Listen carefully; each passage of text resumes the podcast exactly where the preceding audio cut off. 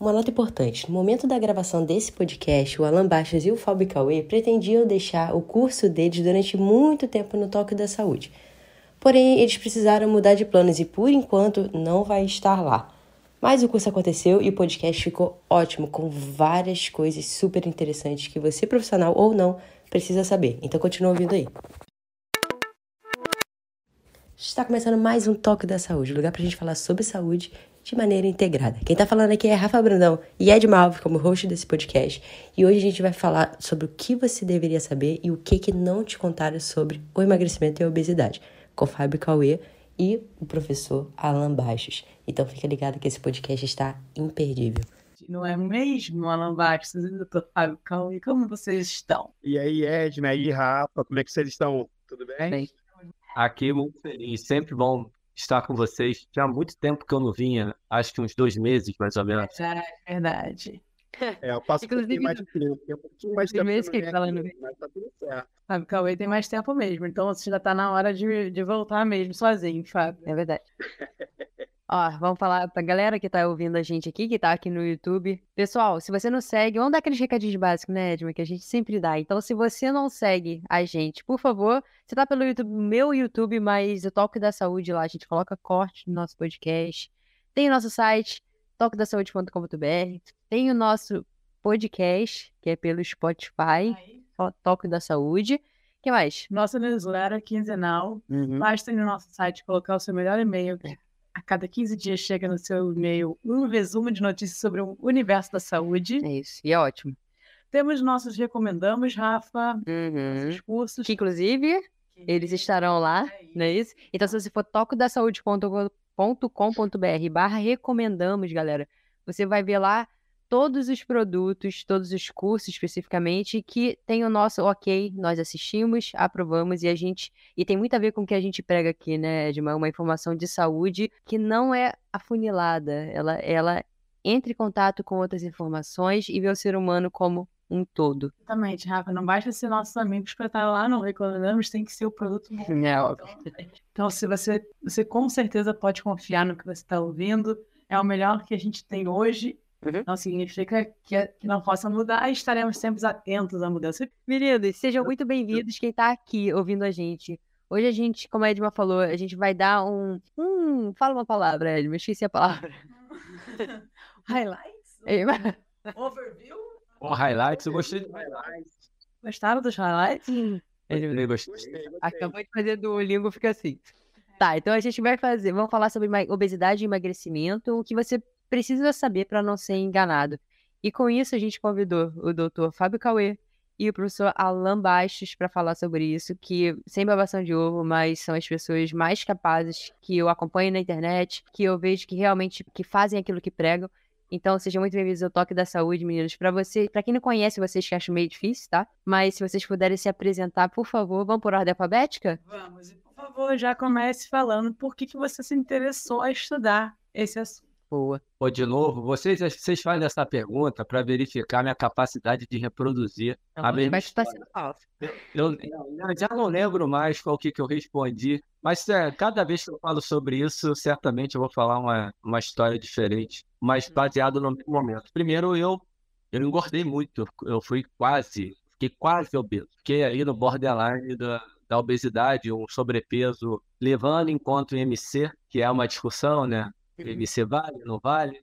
A gente já discutiu isso em outro episódio. E eu fiquei ali 29,3, 29,4. Se eu não me engano, uma vez eu cheguei a 29,7. Comecei a me sentir muito mal, acho que isso é o mais importante. E resolvi emagrecer. Aí, na hora que eu começo a emagrecer, eu posso puxar histórias da minha época de provisionado. E as pessoas que eu treinava, que eu fazia a série, as que emagreceram e as muitas que não emagreceram, e as que emagreceram, que é interessante quando eu encontrava um ano, dois anos depois, que estavam às vezes até mais gordas, mais obesas do que estavam na hora que me procuraram para emagrecer. E aquilo me intrigou demais. Já naquela época eu acabei, acabei seguindo por outro caminho, e o fato de ter engordado me trouxe de volta. E aí um ponto que eu acho que eu nunca falei, e eu vou falar aqui porque eu estou ganhando do Pablo Santurbano de forma ilícita. que eu sou mais esperto do que ele. Eu conversei com ele essa semana. Eu que arrumar alguém para dar um jeito de voltar aqui, aí só para ganhar dele. Fica é, é covardia. E eu estava conversando com ele porque eu estava agradecendo a ele. E aí eu tenho que agradecer também a você, Edmo, porque você me chamou para fazer o curso do FBA e o contato com o FBA, liderado, né, a criação do Papo Santo Urbano, me mudou a maneira de enxergar. Apesar de ser uma questão biológica, me mudou a maneira de enxergar o comportamento humano e me direcionou para uma visão diferente do tratamento, do que eu digo, do, não do tratamento de tratar a obesidade enquanto doença, mas de tratar o assunto, a maneira como eu ia lidar com o assunto. Então, um agradecimento aqui em público ao trabalho espetacular do Pablo Santo Urbano, que abriu minha cabeça com uma virada de chave para mim. Ali eu fui pesquisar e ter contato com muitas outras coisas, ele sempre solícito. Um agradecimento a você, Edma, que me fez economizar um bom tempo da minha vida, quando eu já estava magro, estudando o assunto, mas ainda num modelo um pouco antigo, falando um pouco diferente do que eu falo hoje. Acho que é isso, já, já, me, já me estendi, né? É impressionante. Agora é minha vez, né?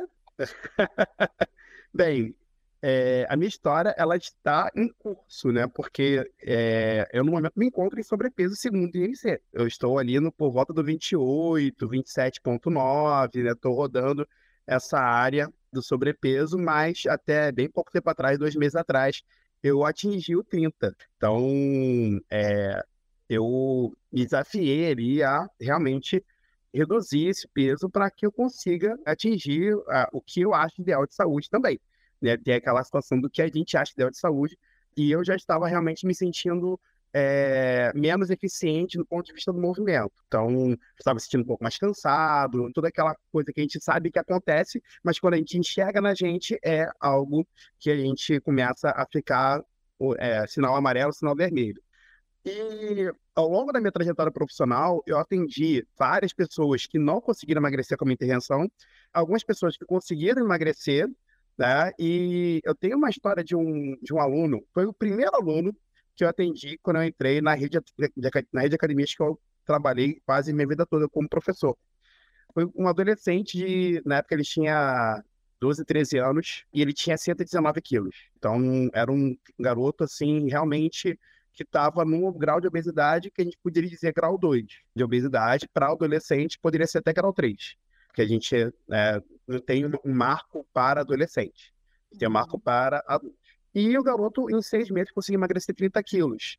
Engraçado, quando eu perguntava para ele o que ele comia no fim de semana, ele respondia, comia hambúrguer. Uhum. Então já dei um, mais ou menos um spoiler do que a gente vai falar é, por hoje.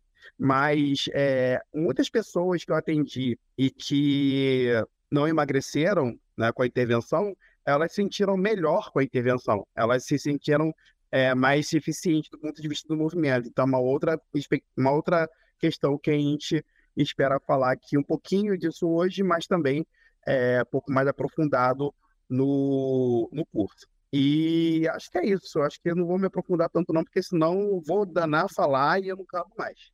Vou fazer o seguinte, meninas. Vocês já viram? Eu vou, eu vou instaurar no meu podcast com o Cauê aquele cronômetro de xadrez com o timer com um pouco mais curto.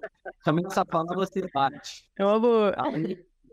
A gente vai ter que fazer isso, esse cara aí. Isso vai ser mútuo, isso vai ser mútuo, porque você também se prolonga. Então, como nós dois somos prolixos, isso vai ser mútuo, pronto, resolvido o problema.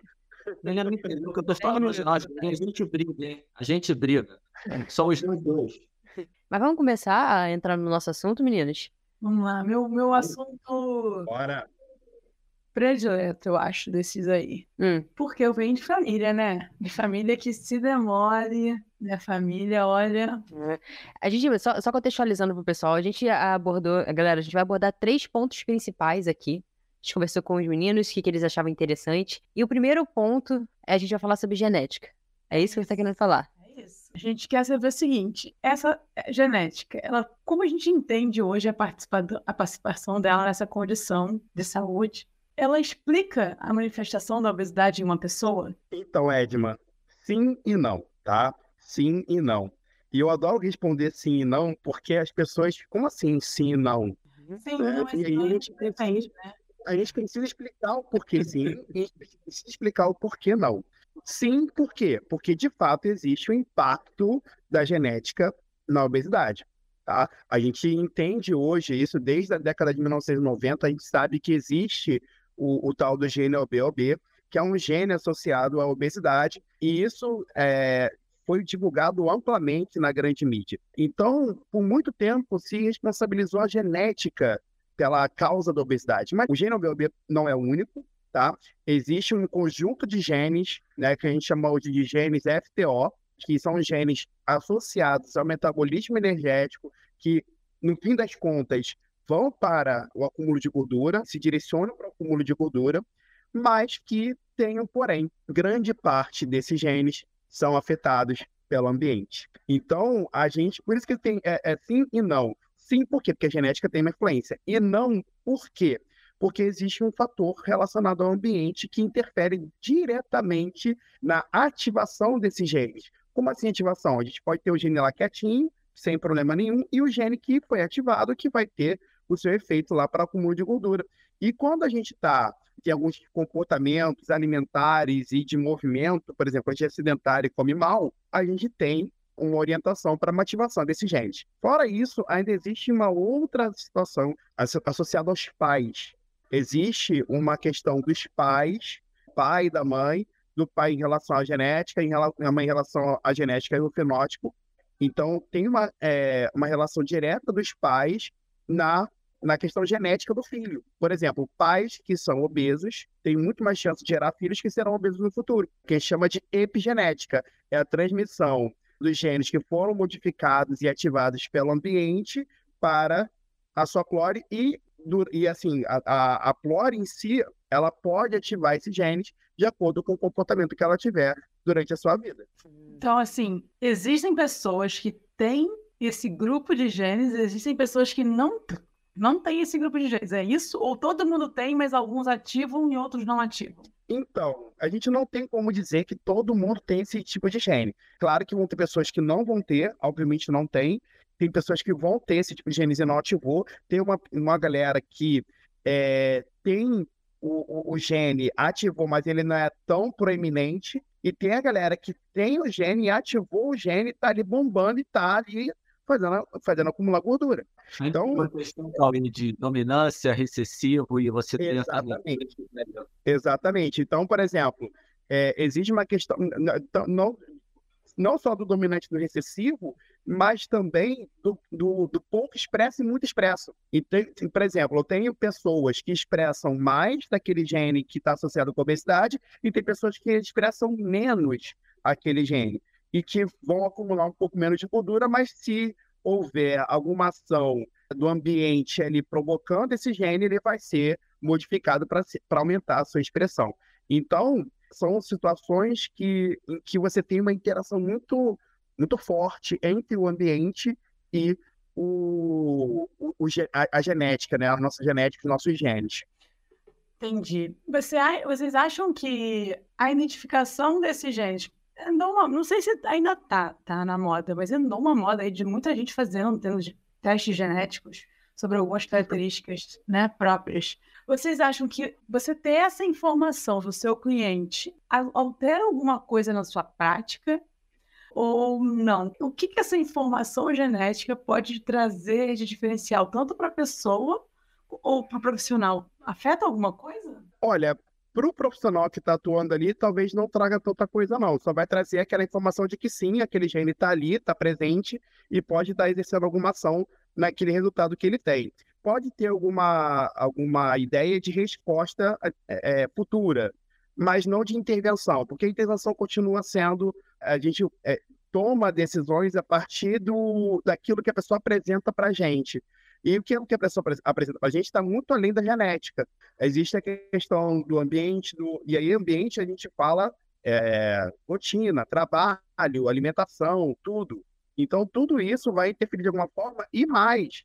Não é só a questão dos genes associados à, obesidade, tem os genes associados a várias outras coisas também que vão trazer resultados positivos ou negativos ou não ou vai impedir de que haja um resultado tão grande, ou vai é, influenciar na, na escolha do, do melhor volume, da, da melhor intensidade, aí, assim, o universo aumenta significativamente, tá? mas o, a informação talvez seja melhor para a pessoa. Por quê? Porque talvez diga ela o seguinte: olha só, talvez você tenha que tomar uma atitude para que esse gene diminua a sua ação dentro de um cenário onde o ambiente também exerce uma ação importante no, no, no controle do peso. Sim. Ah, talvez também para a indústria que queira descobrir como é, minimizar ou, ou, desativar, né? Isso talvez para a gente. É, isso aí já passa por uma questão ética muito importante, né? A gente tem aí a tecnologia de edição de DNA, né? O CRISPR-Cas9, que são, é, é uma tecnologia que é, tem um debate, gené... um debate ético por trás muito grande. Eu acho que a gente ainda está um pouco distante mas você está coberta de razão quando existe já um debate para que haja um uso comercial desse tipo de tecnologia para as próximas gerações. Sim. Agora, aí, meninas, olha só o que o Cauê está falando. Você tem a questão genética, você tem a questão epigenética e você tem a questão fenotípica. Então, dependendo do comportamento, você ainda pode estar fazendo a prole, o seu filho, carregar as três coisas de maneira negativa. Você tem alterações genéticas, tem alterações epigenéticas, mas você pode ter uma prevenção fenotípica de acordo com o seu comportamento. Eu estou falando especificamente da mãe. E aí, esse assunto, de fato, ele precisa ser um pouquinho mais detalhado. Eu não vou entrar aqui, senão eu começo a dar aula e a gente não sai daqui hoje. esse é o assunto que a gente vai tratar. Mas essa relação ambiente, genética, ela tem um mediador aqui no meio chamado estilo de vida. É uma frase que eu, eu até hoje eu não, não acho de novo autor que ele fala que a genética é a munição na arma e o ambiente é quem puxa o gatilho. Mas eu diria que quem puxa o gatilho realmente é o estilo de vida. E aí está o grande problema, porque o ambiente empurra para o estilo de vida. Então você tem, aí se a gente pensar em ambiente, ó, vamos, ambiente econômico, ambiente sociocultural ambiente físico. Esses três já são. E tem, tem, um, tem um trabalho que fala sobre isso. Eu prometi para mim mesmo que hoje eu não ia ficar citando ninguém. Tentar ser um pouquinho mais, mais espontâneo aqui. Não espontâneo, mas didático, sem, sem ficar puxando lá, tem que me controlar pra caramba. Então, você tem essa divisão: o ambiente físico, o ambiente econômico, o ambiente sociocultural. Eu incluiria o ambiente educacional, que pode ajudar a fazer muita diferença. E quando a gente vai olhar na sociedade, em diferentes classes sociais, a gente tem diferentes incidências de obesidade. Então, isso é muito importante. A questão social, quando a gente fala, eu gosto muito, eu tive uma conversa com você outro dia sobre isso, Rafinha. Você me fez essa pergunta. E a questão das amizades, né? O diga-me com quem anda, eu te direi quem és. E trazendo para uma divisão um pouquinho mais básica, você tem o macroambiente e o microambiente. Aqui eu queria focar rapidamente no microambiente, porque é onde nós temos capacidade via educação de fazer alterações. O que é o microambiente? A minha casa é o meu microambiente. Que tipo de alteração eu posso fazer na minha casa? Diminuir a quantidade de porcaria que eu compro no mercado, por exemplo. Ter menos, menos alimento ultraprocessado, alimento de baixa qualidade. Partindo de quê? Eu preciso de quê? Da educação. Então, uma orientação nutricional nesse ponto, levando para esse lado da educação. O uhum. conhecimento do que é realmente saudável, baseado no que a gente tem de ciência, eu não diria sem viés que é impossível, mas baseado nas melhores respostas que a gente tem, tanto do ponto de vista científico quanto do ponto de vista prático. E a partir daí, testar em você um, um modelo que melhor vai se ajustar.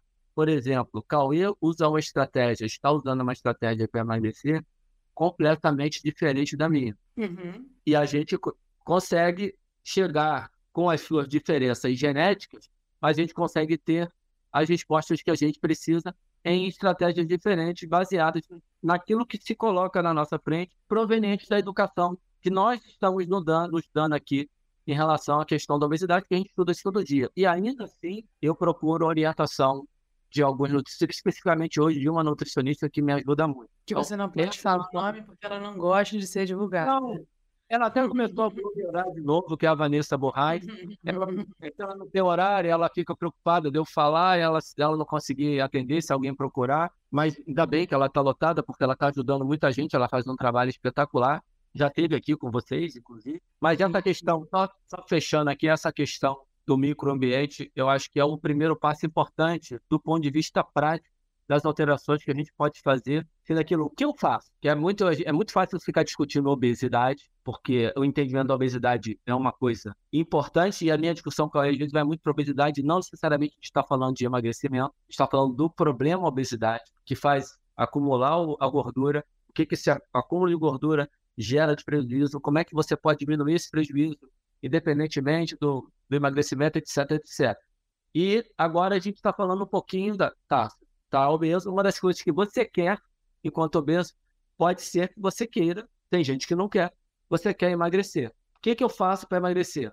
Atividade física é fundar. Aí todas as mudanças de estilo de vida, eu acho que isso é até um pouco chovendo molhado. Mas quando.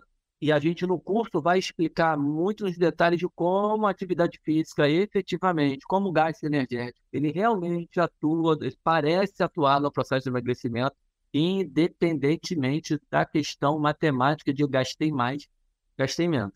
Mas voltando aqui para a parte prática, essa organização do microambiente, vocês também falam muito bem sobre isso com relação ao movimento. Você tem menos cadeira, menos sofá, mais espaço vazio, você provavelmente vai, se, vai ser obrigado a se movimentar mais dentro da sua casa. Então, mexer no microambiente, eu acho que é um primeiro passo muito importante. Acho que ficou, ficou claro. Ficou claro ficou? Acho que hoje em dia ninguém acha mais que a genética é seu destino. Vocês ainda veem as pessoas com esse discurso? Eu ainda vejo, principalmente porque é alimentado pelas mídias. Principalmente pelas mídias sociais. Tem muita gente dentro das mídias sociais que alimentam esse discurso de que a genética é o decisivo, e aí as pessoas. E, e é incrível quando você vê um post é, alimentando essa questão genética e as pessoas comentando: tá vendo? Eu não sou gordo porque quero, tá vendo? É a genética que me deixa assim. As pessoas comentam isso. É, a gente viu isso outro dia, deve ter papo de quê? Dois meses, né, Alain? Tipo, uns dois, três meses. A gente discutiu isso, inclusive, no nosso podcast. É, é incrível como a gente ainda vê isso sendo alimentado nas redes sociais e como que as pessoas pensam realmente, e aí isso confirma para as pessoas de que elas são vítimas da sua própria genética, vítimas do próprio destino, quando na verdade não é isso que acontece, a gente tem que deixar muito claro isso, e, e acho que é para isso que a gente está tá levantando essa bola de levar essa informação para os profissionais, para que a gente tenha cada vez mais profissionais que divulguem né, o discurso real, que a ciência realmente diz. Existe o impacto da genética, sim, Contudo, existe um impacto muito importante do ambiente, inclusive na própria genética da pessoa com obesidade e da, e da, da sua prole, né? Da, da, das pessoas que vão ser originadas pelas pessoas que têm obesidade. Ótimo. Vamos entrar um pouquinho no na ponto da atividade física, Alan. É muito comum as pessoas que começam a entrar no processo de emagrecimento ou estão no processo de obesidade que estão tentando emagrecer, elas associarem a prática de exercício físico, de atividade física, principalmente o aeróbico, com uma com aquele aquele plus, né, no, no, no nesse processo todo. E, e muitas até aumentam o nível de aeróbico pensando exclusivamente nesse emagrecimento. Como é que está a ciência com relação a disso? Qual é a participação que a atividade física, o exercício físico tem nesse processo? Olha, é, essa é a parte que tem sido mais legal de estudar e de olhar o estado da arte hoje, Rafinha, porque a gente está longe de ter uma conclusão em relação a isso, mas de cara, vamos começar, antes da ciência, vamos começar pela prática. Quem acompanha as pessoas emagrecendo, percebe, pode ser anedótico. No meu caso, é anedótico mesmo. Estou falando dos alunos que eu tive ao longo do meu trajeto. Quando insere atividade física, não importa se é musculação, se é hit, se é corrida, seja lá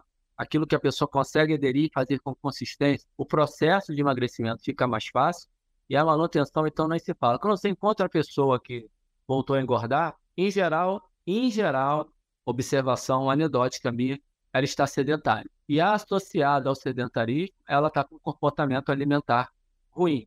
E essas coisas têm relação. Quando a gente vai para a ciência, a atividade física tem relação com apetite, então ela vai ter relação com as gestos e você vai encontrar trabalho dizendo que a pessoa se tornou mais ativa e aumentou em gestos. Sim, isso acontece muitas vezes. Porém, quando, quando ela aumenta, não necessariamente ela compensou o gasto que ela teve. Isso, isso é um ponto. E eu não vou nem entrar aqui agora no limite que esse gasto tem, porque não adianta você ficar acrescentando muita atividade física. Então, eu tô, eu tô ainda levando em consideração aqui o modelo um pouco matemático, tá, Rafinha e, e Ed? Esse, esse buraco é um pouquinho mais embaixo que isso. Então, você tem, em primeiro lugar, uma regulação do apetite, que faz com que você coma até um pouquinho mais, mas ainda menos do que você gastou. Mas, Alan, tem gente que acaba comendo demais. Aí a gente tem que olhar para o ambiente. Vamos voltar para a questão da multifatoriedade da obesidade. Você ficar tentando isolar um fator, você vai fracassar na explicação. Você vai fracassar na ação e na explicação. Você fez tudo bonitinho, chegou em casa, só tem bolo. Pra, eu vou falar, eu ia falar outras coisas aqui, ó. bolo e cachaça. Só tem bolo. No meu caso, o que me, o que me, o que me puxa é a bebida alcoólica. E aí, o que, que você vai comer? Você vai comer o que tem. Isso que tem, para você super compensar, fica muito mais fácil. Dependendo do tipo de alimento, você tem o que chama de, de, uma, de um, um sobreconsumo passivo. Você acha que está comendo a mesma quantidade, mas como você tem uma densidade calórica ali inserida maior, você acaba comendo mais, porque o cérebro ele tem uma capacidade de aprender quantidade de comida. Quando você muda a densidade, ferrou. Isso acontece com alimentos processados e ultraprocessados. Então, a atividade física tem esse papel. Um outro papel muito importante da atividade física, esse é o mais legal de olhar, que é o papel do particionamento de energia. Se você come um determinado número de calorias e você é sedentário, você não está gastando energia, essa caloria vai ser armazenada em forma de gordura. Quando você faz atividade física, e eu não estou falando de quantidade agora, estou falando de qualidade, aquilo que você ingere vai ser particionado para ser absorvido de forma, em forma de energia para repor os tecidos que se desgastaram durante a atividade física. Então, essa é uma maneira um pouco diferente de você olhar para o gasto energético, de olhar, ah, eu gastei 300 calorias e comi 300 calorias, mas para onde foram essas 300 calorias? E aí o tipo de alimento faz muita diferença, porque mesmo que a atividade física esteja direcionando você para o particionamento, para o tecido que está metabolicamente ativo, se essa qualidade é muito baixa, voltando aqui, por exemplo, para os ultraprocessados, vai direcionar para lá, mas não vai dar conta de tudo e vai sobrar alguma coisa que vai ser armazenada em forma de gordura, independentemente do gasto energético. Porque uma coisa que é muito importante de, de se diferenciar não é o quanto você come, é o quanto você absorve quando você come. E aí tem tudo a ver com o que tá, se fala muito agora. Eu comecei a olhar, em 2020, eu comecei a olhar esse assunto, que é a questão do, do intestino, mas o projeto que estuda a microbiota, o microbioma, tá, ele existe desde 2005. Eu tive contato em 2020, uhum. mas ele existe desde 2005. E a atividade física, ela interfere também nessa parte. Está tudo muito, muito, muito interligado.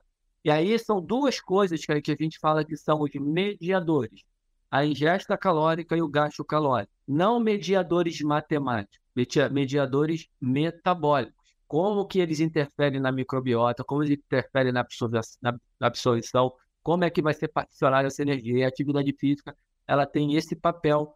Tem um, um, uma galera que fala que é o modelo de competição. Uhum. Olha que legal. Eu, eu, isso isso, eu vou dar uma super resumida, tá? A gente vai falar sobre isso no curso. Não é para ficar fazendo jabá, não, porque senão a gente acaba o podcast é só nessa parte. Senão não precisaria de um curso, exatamente. É, exatamente. Aí você tem o seguinte: você não tem. Imagina uma floresta, que você tem o leão, você tem hiena, você não tem ali os bichos competindo por recursos. A hipótese é que você tem um micro, microbioma interno, uma ecologia interna dos seus tecidos, das suas moléculas, de todas as suas células competindo por, por recurso. E quem trabalha melhor vai ganhar o recurso que é disponibilizado via alimentação. Então, a atividade física, ela propicia isso. Ela, propicia, ela propicia uma vantagem competitiva para as células absorverem energia. Não sei se foi, Rafinha. Faz muito sentido, foi. né? Mas nem tudo que faz muito sentido depois descobre que pode que é o caminho, mas esse é. caminho é, esse caminho faz muito sentido. Mas você falou numa. passou, sei que não é se aprofundar muito, mas me, me deixou é, curiosa num ponto. Você falou, não é também só sobre o quanto, mas o quanto nós absorvemos. E aí eu imagino que uma microbiota pior, de qualidade pior, faz com que a gente absorva mais, não é isso? Isso. Um, um é fácil, que é didaticamente muito tranquilo um intestino hiperpermeável, é um intestino lipogênico. Ele puxa muito mais energia do alimento que você come e essa energia é armazenada em forma de gordura. Pra vocês terem ideia, você pode ter diferença de pessoas de pesos semelhantes, diferença de até quase 500 calorias de excreção de energia nas fezes. Caramba! Então você imagina isso ao longo de dias comendo a mesma coisa, um vai manter o peso ou vai emagrecer e o outro vai engordar comendo a mesma coisa. E aí isso explica um pouco das pessoas que você... Isso tem uma questão genética por trás também, obviamente. Isso explica um pouco dessas pessoas que você... Pô, eu viajei agora com o Thiago Miranda, dá raiva. No último dia, ele, ele comendo, comendo sem parar, Aí levantou a camisa assim para mim, para mostrar o abdômen. Tira uma foto careca, que ele me chama de careca. Tira uma foto careca. Eu falei, cara, é, é, é ridículo. Ele falou, lógico que ele não fica o tempo todo assim, porque se exagerar também no organismo que aguenta. Mas ele é capaz de provocar uma flexibilidade metabólica, Cauê, fora do normal. Então, você tem essa situação de diferenças absurdas entre indivíduos que explica um pouquinho. Por isso que não dá, cara, não dá para falar assim, aí eu sou magro. Eu sou magro, você é gordo, você é sem vergonha. Uhum. Porque eu estou olhando pela minha perspectiva. Imagina um cara que nunca engordou na vida, é só fazer o que eu faço. Não, cara, você é uma pessoa diferente do outro. O que funciona para você não vai funcionar para ele. O tratamento tem que ser completamente diferente. Por isso que a gente briga muito com essas questões, como o Cauê falou desse post aí, que, cara, eu nunca vi tanto comentário na minha vida de pessoas assumindo, ferrou, você é gordo para sempre, já era. Uhum. Muito obrigado, que era quase assim, ó, muito obrigado por você me tranquilizar. Agora eu já sei que eu posso ser gordo para sempre, que eu não tenho o que fazer. É uma loucura. Mas a gente briga contra isso, mas ao mesmo tempo a gente sabe que é extremamente complicado o assunto, complicado, complexo, difícil de lutar contra. Não é, não é um, uma caminhada, não é uma caminhada tranquila. Mas tem caminho, mas tem caminho. Sofrer para evacuar é algo que pode afetar significativamente a sua qualidade de vida. Mas não se preocupe, estamos aqui para apresentar uma solução simples e eficaz. O cocócoras trata-se de um banco de madeira maciça, especialmente desenvolvido para apoiar os pés na hora da evacuação, promovendo a posição correta para que você possa fazer o cocô de maneira mais confortável e eficiente. Com os pés apoiados no cocócoras, você simula a posição de cócoras, a mais saudável para a sua evacuação. Além de ser feito com material de qualidade, o cocócoras tem um corte que permite que ele se encaixe perfeitamente no vaso sanitário, sem ocupar espaço desnecessário no seu banheiro. Isso significa que você pode cuidar da sua saúde intestinal sem precisar abrir mão do conforto e da praticidade. Adquirir o Cocócoras é fácil. Basta você acessar a página do Instagram, Cocócoras, e fazer o seu pedido. Ah, e se você é ouvinte do Toque da Saúde, nós temos uma ótima notícia. Ao mencionar o cupom Toque da Saúde tudo junto, você receberá um desconto exclusivo de 8% na sua compra. Não deixe que a dificuldade de evacuar afete a sua qualidade de vida. Adquira agora mesmo seu cocócoras e desfrute de uma evacuação mais confortável e saudável. E é, entrar um pouco mais no âmbito da opinião mesmo agora, assim. A gente tem que assumir que a idealização do emagrecimento na atividade física, principalmente na atividade física aeróbica, essa idealização que as pessoas têm que vão lá, vão fazer atividade física e vai isso que vai emagrecê-las, faz muita gente fazer atividade física, certo? Mesmo que seja pelo, entre aspas, um motivo errado, as pessoas vão lá e fazem atividade física. Uh, e a gente está falando que aqui que o, o, ato de emagrecer é muito mais do que isso. Não que a atividade é, física por si só não vai trazer muitos benefícios, mas não necessariamente o emagrecimento. Eu queria saber a opinião de vocês mesmos, assim. Vocês acham que um dia a gente vai conseguir comunicar os outros benefícios tão bem a ponto da pessoa falar assim, tipo, ah, eu vou lá mesmo que eu não emagreça, mas eu vou lá por causa disso, disso daquilo outro. É, não sei se vocês estão entendendo a minha pergunta, assim, já é, visto que a gente não pode, visto o profissional que estuda não pode prometer o resultado do emagrecimento, será que um dia a gente vai conseguir ter argumentos tão bons quanto que levem o cara a querer fazer? Então, Edma, é... na minha opinião, primeiro a gente precisa fazer as pessoas entenderem que ninguém pode prometer emagrecimento. Porque o que mais tem na internet são pessoas prometendo emagrecimento. O milagre do emagrecimento é o que mais tem hoje na internet, ok?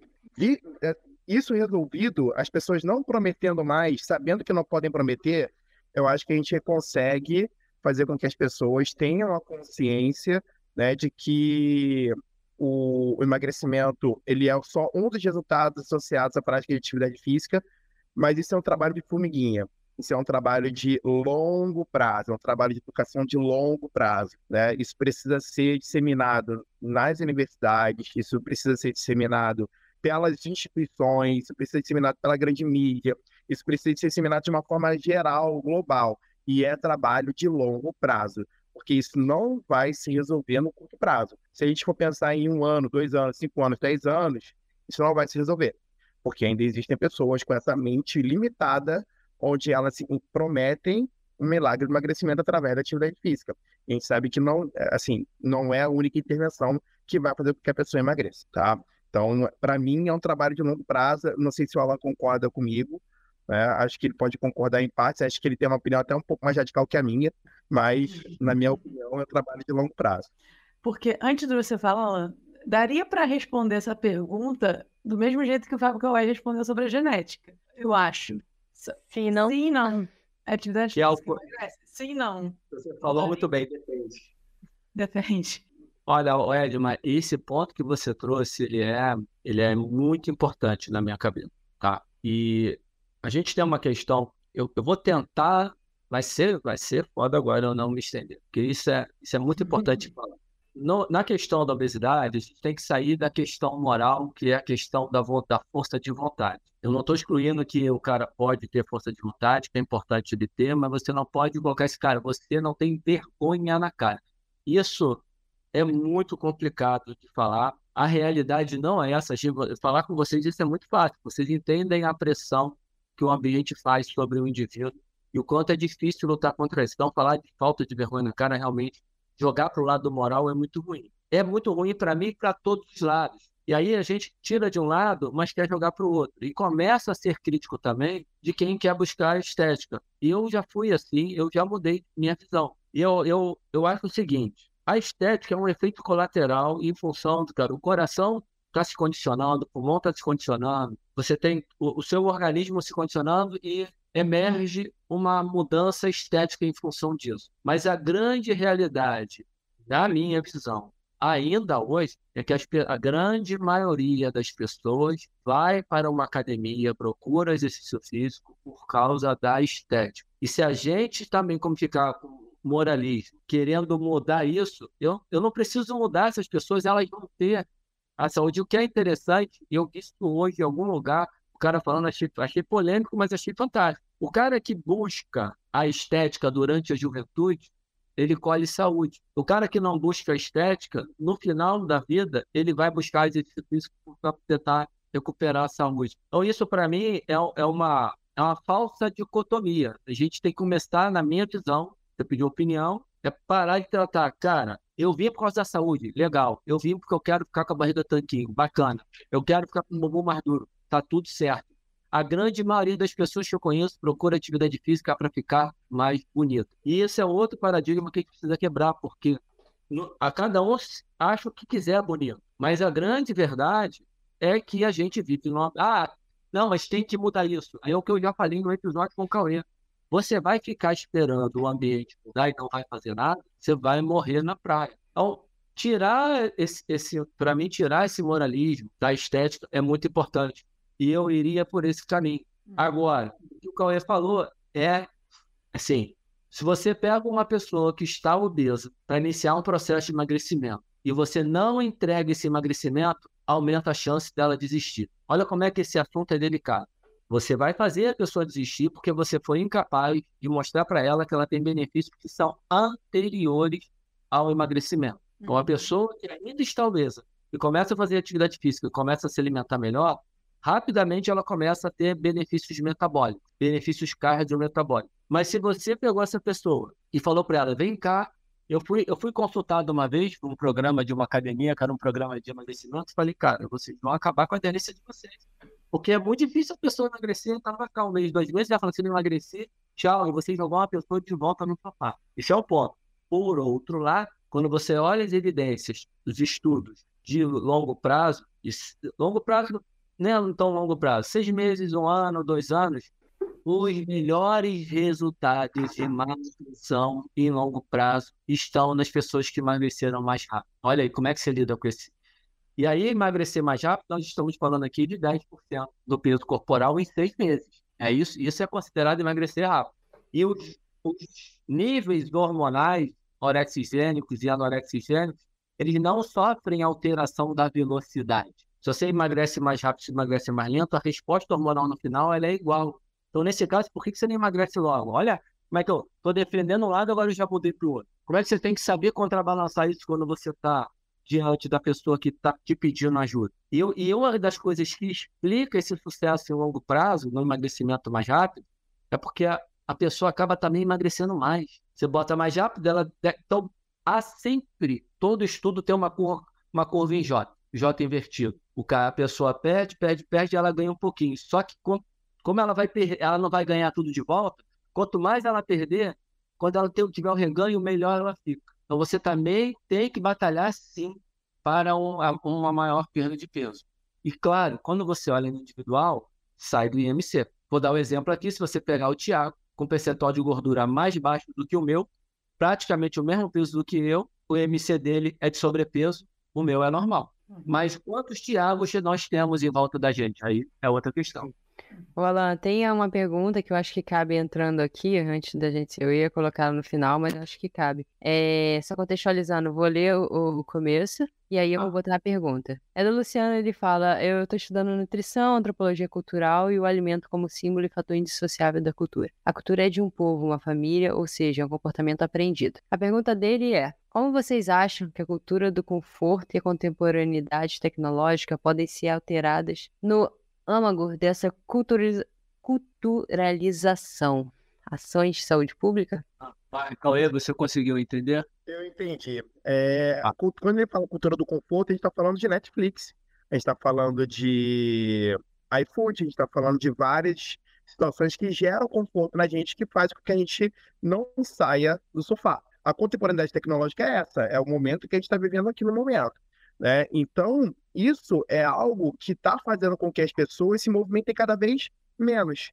Elas levantam cada vez menos para fazer sua própria comida, elas a, a, comem pior, porque é, geralmente quando pedem comida num, num, aplicativo como esse, vai pedir é, um alimento rico em gordura, né? Então, o alimento geralmente é, o Cauê deu uma travada. Eu entendi a, a pergunta. É, eu, eu, acho que ele, ele quer. Uh, ele terminou aqui. Ação de saúde pública, cultura do conforto uma cultura do mínimo esforço.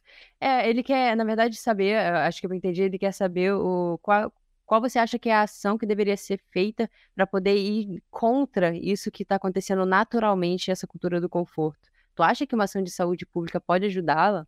Olha, eu tenho sérias desconfianças com relação a isso. Por quê? Eu sou muito crítico desse ponto, porque quando você vai olhar, quando eu, quando eu comecei, lá no, no olhar da complexidade para a obesidade, algumas ações, alguns tiros saem pela culatra. Por exemplo, você taxar alimento. Vou dar um exemplo de. Eu já falei disso no, no episódio. Pode dar certo, pode não dar certo. Você taxa um alimento de uma indústria, aumenta o imposto, ela bombardeia com mais propaganda, ela, ela vai perder aqui, vai investir de lá, e ela arruma um jeito de fazer você querer mais o alimento dela mesmo pagando mais. Tem, tem marca aí que faz isso, uhum, mas também. O Cauê tem um exemplo que ele gosta de dar de saúde, de, de ação pública, de política pública que deu certo. Eu, por premissa minha, vocês me conhecem, vocês duas, é, é complicado, eu tô sempre com o pé atrás. Agora, eu vou sempre cair na questão da educação Rafa e Ed. E a gente, eu não vejo, não vejo um horizonte muito legal. Eu, eu falaria do mundo, mas eu posso falar mais com mais certeza do Brasil. Eu não vejo um horizonte legal no nosso país em relação à educação. É muito ruim, então eu, eu, eu sou pouco esperançoso que vai acontecer alguma coisa. Hum, entendi. Cauê, você ouve a gente? Ouço sim, ouço sim. É, o Alan falou que você tem um exemplo bom de saúde pública que deu certo com, com alguma campanha, é isso? Conta pra gente. Ah, então, exatamente. É, eu, eu aprendi esse exemplo no, no doutorado e eu, eu uso ele sempre quando eu falo sobre mudanças de comportamento associados à saúde, que é o, o exemplo da Carélia do Norte, né, que fica na Finlândia, é uma cidade onde na década de 1970 tinha um, uma, um volume absurdo de morte por doenças cardiovasculares e eles mudaram, começaram a mudar o comportamento da população através de ações que mudaram o ambiente, ou seja, é, os espaços começaram a vender comida mais saudáveis, a atividade física começou a ser incentivada nas escolas, em praças, e, esse, e a cidade toda se moldou numa expectativa de mudança do, do hábito alimentar, do, do, da prática de atividade física, e aquilo ali tudo conquistou a cidade. Resultado do experimento, em 35 anos, eles reduziram de 70% de incidência de morte por doença cardiovascular para 35%. Hum. É, é, é um exemplo que, inclusive, tem vários artigos científicos publicados né, relatando esse exemplo. Se a galera quiser baixar da Carolina do Norte, é, é bem, já é bem consolidado isso na literatura. E basicamente foi isso. Eles mudaram os hábitos alimentares a partir da venda de produtos mais saudáveis, né, nos mercados, padarias, enfim. Eles incentivaram a prática de atividade física dentro das escolas e em locais públicos, praças, parques, e é, fizeram uma campanha de educação para que existisse uma forma sustentável, né? Que isso conseguisse durar é, um longo tempo e, e dura até hoje. Legal. Se você olhar aí, Rafinha e Edmar, vê um super processo educacional. Sim, e muitas outras coisas também nela, porque é, eu gosto bastante de, de... Eu gosto de estudar sobre saúde, qualidade de vida e longevidade. Então você sempre esbarra nos exemplos da Finlândia, da Dinamarca, e o último livro que eu estava lendo é, era com relação à Dinamarca, como não era especificamente de, de movimento, tá? Mas ele falava da, da, questão da felicidade das pessoas da Dinamarca, que são consideradas uma das mais felizes do mundo. E, cara, como, como isso é bem complexo, porque esbarra em muitas coisas. Uh, uma uma das, uh, das questões que eles abordam no livro é o quanto não tem corrupção na Dinamarca. É o país de esquerda na Dinamarca, né? E ele é, é, é considerado o país que, que não tem corrupção. Então, como assim, será que se tivesse corrupção não seria bem diferente esse cenário?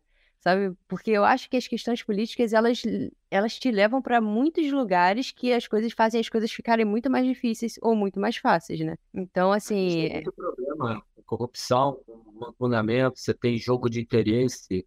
É, é, muita coisa, é muita coisa, né? Que acaba. Então, assim, não é tão simples, né? É, eu, eu, acho lindo esses exemplos realmente desses países, mas. É... Não, por isso que eu falei, por isso que eu falei assim, que é um processo de longo prazo. Quando eu falei, eu dei a minha primeira resposta, eu dei muito consciente em cima dessa situação. Porque já existe um experimento, entre aspas, pregresso, que mostra que houve essa mudança de comportamento através de ações educacionais e de uma mudança principalmente de mentalidade. Né? Uhum. Né? Pode chamar o que for, pode chamar de mindset, pode falar o que for, mas é uma mudança da forma de pensar a nível populacional, a nível grande, né? Então você está falando de dezenas de milhares de pessoas né, uhum. que sofreram esse tipo de intervenção e que é, tiveram benefício, né? Tiveram benefício do, de mudar né, a, a projeção da sua vida. Né? Hoje eles são mais saudáveis do que o, do que o restante do, da Finlândia, porque eles começaram um movimento para que, ele, que no final acontecesse isso. E é um movimento de longo prazo, não tem jeito. É, sim. Você está falando do exemplo de países que enriqueceram muito antes. Eles enriqueceram muito e aí conseguiram limitar, não sei se tirar completamente, eu não tenho esse conhecimento, mas é, acho que de um senso comum que eles limitaram muito a corrupção.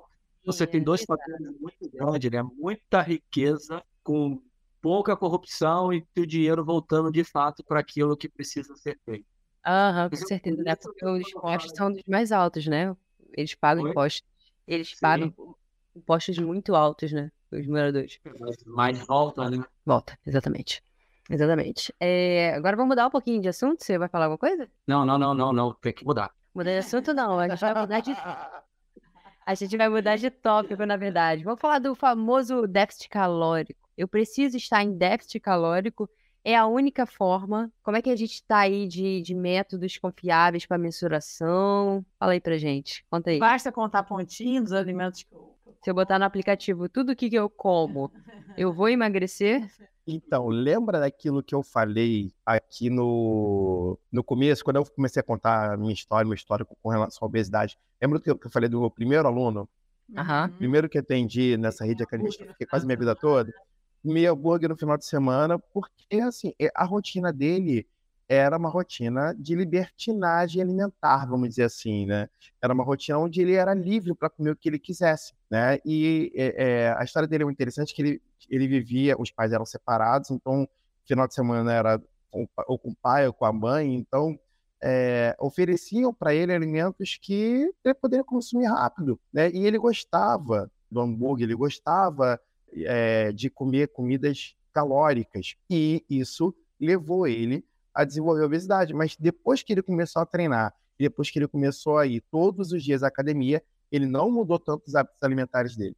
Ele não mudou. E aí entra naquilo que o Alan estava falando do particionamento. A, a, a, gestão calórica dele continuou basicamente a mesma, mas o, o gasto calórico dele aumentou. Por que o gasto calórico dele aumentou? Porque se somou a prática da atividade física com a necessidade do corpo de se regenerar. E aí a gente está falando, tecidualmente falando, quanto às próprias reservas energéticas, né? Porque a gente vai falar de, de reserva de glicogênio muscular, glicogênio hepático, gordura intramuscular, tudo isso entra no bolo. Então, essas reservas precisam ser restauradas, assim como os tecidos que foram agredidos ali, porque o exercício físico, fisiologicamente falando, é uma agressão, é um estresse. Então, é, não, não basta a gente contar calorias, não basta fazer balanço calórico do que eu, do que eu é, consumi, do que eu gastei. Entra naquilo que o Alan falou, né, resumiu quase tudo que influencia. Quando ele falou de microbiota, assim, da questão da absorção, o cara que é sedentário ele absorve mais gordura, o cara que é mais ativo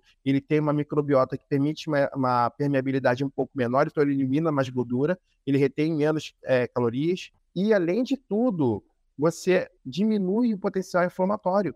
O cara que é sedentário, ele é mais inflamado. Né? A gente tem o que a gente chama de meta-inflamação, ou inflamação sistêmica de baixo nível, que está diretamente associado com a obesidade. E quando a gente fala é, de exercício físico, um dos principais efeitos e primeiros efeitos do exercício físico, da atividade física de uma forma geral, é diminuir os níveis de inflamação. Por isso que a pessoa para de reter líquido, ela reduz o edema sistêmico que ela acumula. Né? Então, é, é uma das principais, é um dos principais efeitos associados ao exercício, onde ele perde um peso que está intimamente associado a, a, a, edema líquido que ele perde por conta dessa diminuição de inflamação, e isso acaba entrando na conta também, porque reduzir a inflamação, você diminui é, a permeabilidade a nível intestinal, você começa a eliminar mais, mais energia, retém menos, gasta mais. No geral, se você botar na conta matemática, continua assim, você vai ter o, o que você retém de caloria e o que você elimina uma distância muito maior quando você faz atividade física. Vocês falando isso tudo, me parece quase que impossível fazer essa contagem. É... Completamente impossível. Ah, tá. Completamente impossível. Para mim, na minha opinião, completamente impossível. Não sei se ela concorda comigo, mas na minha modesta opinião, completamente impossível. Então, Ana, como faz um déficit calórico sem saber? então, esse, olha só, Edson, esse é um negócio importante porque o fato da gente não ter controle sobre não quer dizer que não aconteça. Sim, e aí é que está a confusão. Uma pessoa que está engordando, ela tende a estar em superávit calórico. Tende. Por quê? Porque você pode estar em déficit energético, déficit calórico, e estar tá hipertrofiando. Você pode estar em déficit energético e estar acumulando gordura. E o que acontece com a pessoa que está em déficit energético e está acumulando gordura é aquela pessoa que fica letárgica, que tem dor de cabeça, que tem muito sono. O que, que ela vai fazer? Ela vai procurar mais comida. O que, que vai acontecer? Ela vai entrar em superávit energético. Acaba sendo, é porque isso leva para uma discussão que é muito polêmica hoje na ciência, porque são dois, dois modelos que ficam brigando ali, os dois grupos ficam brigando. Eu acabo de vir do Congresso de Obesidade e muito se falou em questão hormonal, fiquei muito surpreso. Como se saiu da questão das, da, da caloria e entrou na questão hormonal. Muito alinhado com essa galera, galera da low carb, a galera da cetogênica. E a questão que eu já falo há muito tempo, mas que eles não usam essa linguagem, que é o déficit energético espontâneo, que acontece sem você ter controle. Você come, se sacia, e o que você come tem uma absorção diferente que não é 100% direcionada para lipogênese e você entra em déficit energético de maneira natural, sem passar fome. Esse, para mim, e eu durante muito tempo eu fiquei muito me segurando, não falava, não falava, ficava por causa de polêmica, gente, acusação de charlatanismo, low carb, o que você ouve na o que você ouve na internet é o seguinte: hoje eu vi isso, tá? Não adianta, você faz o que você quiser, mas se não tiver restrição calórica, você não vai emagrecer. Essa é uma visão muito retrógrada. Reducionista. Reducionista da maneira como eu enxergo o negócio. Uhum. Porque a restrição, ela não. Ela, você vai ter que restringir. Isso também precisa ficar claro. Vai ter, mas não é energia.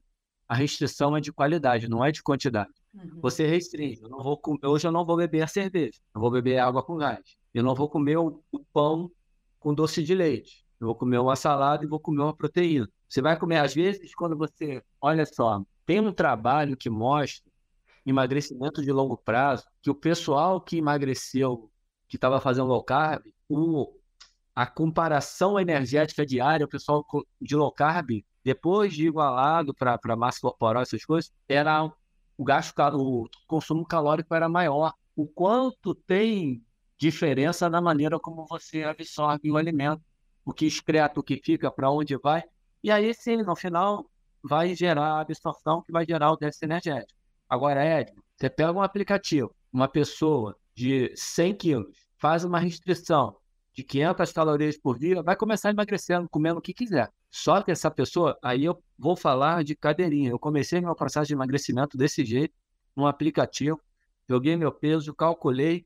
Eu, acho que eu já contei essa história para vocês. Quando eu olhei, que eu projetei quanto que eu ia comer quando eu chegasse no peso que eu tinha planejado, falei, eu vou engordar tudo de novo, porque eu não vou aguentar ficar comendo só essa comidinha, como a gente fala, comida de passarinho. E aí eu fui, fui estudar e fui mudar todo o meu processo de maneira de me alimentar, e hoje eu, eu não passo fome, gente. Eu não passo fome, eu tenho que tomar cuidado. Carinha já está reclamando que eu tô magro demais. Então, certamente eu tenho estado em déficit energético, Ed. Eu não estou calculando isso, não tô comendo pra caramba. É muito interessante isso, esse olhar sobre. É ao mesmo tempo que é interessante, é muito desafiador, porque as coisas estão cada vez mais gostosas e. É, muito desafiador. Por isso que. Extremamente desafiador. Tem restrição, não tem jeito. Agora, como é que você vai fazer essa restrição? Como é que você vai fazer essa troca? Eu gosto do exemplo que a gente também já conversou e que hoje já conversamos sobre isso. Cara, o que, que você gosta? Ah, eu gosto muito de pão. Eu gosto muito de cerveja, eu gosto muito de picanha, eu gosto muito de assado de tira. Opa, não dá para ter tudo. Eu sou adulto. Dentro das coisas que eu gosto, quais as que eu posso comer que vão afetar menos a minha saúde? Eu estou falando da minha saúde. Aí, eventualmente, eu vou ter que tirar aqui o pãozinho de, de, de refinado. A cerveja não vai poder ser todo dia, mas eu também não quero ficar sem. Então, no final de semana, eu vou lá, bebo minha cerveja. E essa, a, lenga-lenga que não é lenga-lenga do equilíbrio. É você realmente diminuir algumas coisas, mas aumentar outras. Que, achar aquilo que te dá prazer para você substituir. Eu encontrei as minhas. E a gente, eu, Cauê, aqui no meu trabalho com, a Vanessa, a gente ajudou algumas pessoas a encontrarem as suas. O nosso curso, inclusive, ele é pautado em três estudos de caso de pessoas que passaram pela nossa vivência prática e que emagreceram. Então, para cada pergunta que a gente fez, tem um estudo de caso, tem uma explicação teórica e tem a aplicação prática, que foi aquilo que a gente fez e que deu certo com aquela pessoa. E não quer dizer que dá certo com uma pessoa igual a ela. E esse é que é o problema. Não adianta que não vai sair com a receitinha do bolo. Vai sair numa receita. Meninos, top. Como sempre. Muito obrigada pela participação de vocês. Muito obrigada por nos encher de informação, deixar a gente desesperado querendo fazer esse curso, porque a gente está vendo que a gente não sabe nada e tem que estudar mais. é um prazer sempre ter vocês aqui. Muito obrigada, viu? Quem quiser encontrar vocês nas redes sociais, por favor. Já está aqui embaixo, né? Aqui, né? Uhum. É, podcast, Fábio Cauê. Fala aí. Fábio Cauê, arroba DR Fábio Cauê, arroba Alan Gomes Bastos, né? Lá no Instagram. No TikTok também tem, arroba DR Fábio Cauê. É, no YouTube também tem o canal. É, e óbvio, tem o canal da Movement e o canal da XFIS Academy. A, a, é, na, na, verdade, esse curso é uma collab XFIS Academy e Movement. Né? Então, tem os canais da XFIS Academy, que é a, a, a minha empresa junto com o Guilherme, que é o meu sócio, e o Alan tem Amor Me Junto com o Pedro Ivo, e a gente todos se junta numa, num único só coração para fazer esse, esse produtinho para todo mundo aí aprender um pouquinho mais sobre essa é, obesidade e emagrecimento. Será um sucesso, meninos. Vamos lá. Então, muito obrigada, meninos. Obrigado, Obrigado, meninas. Foi ótimo, como sempre.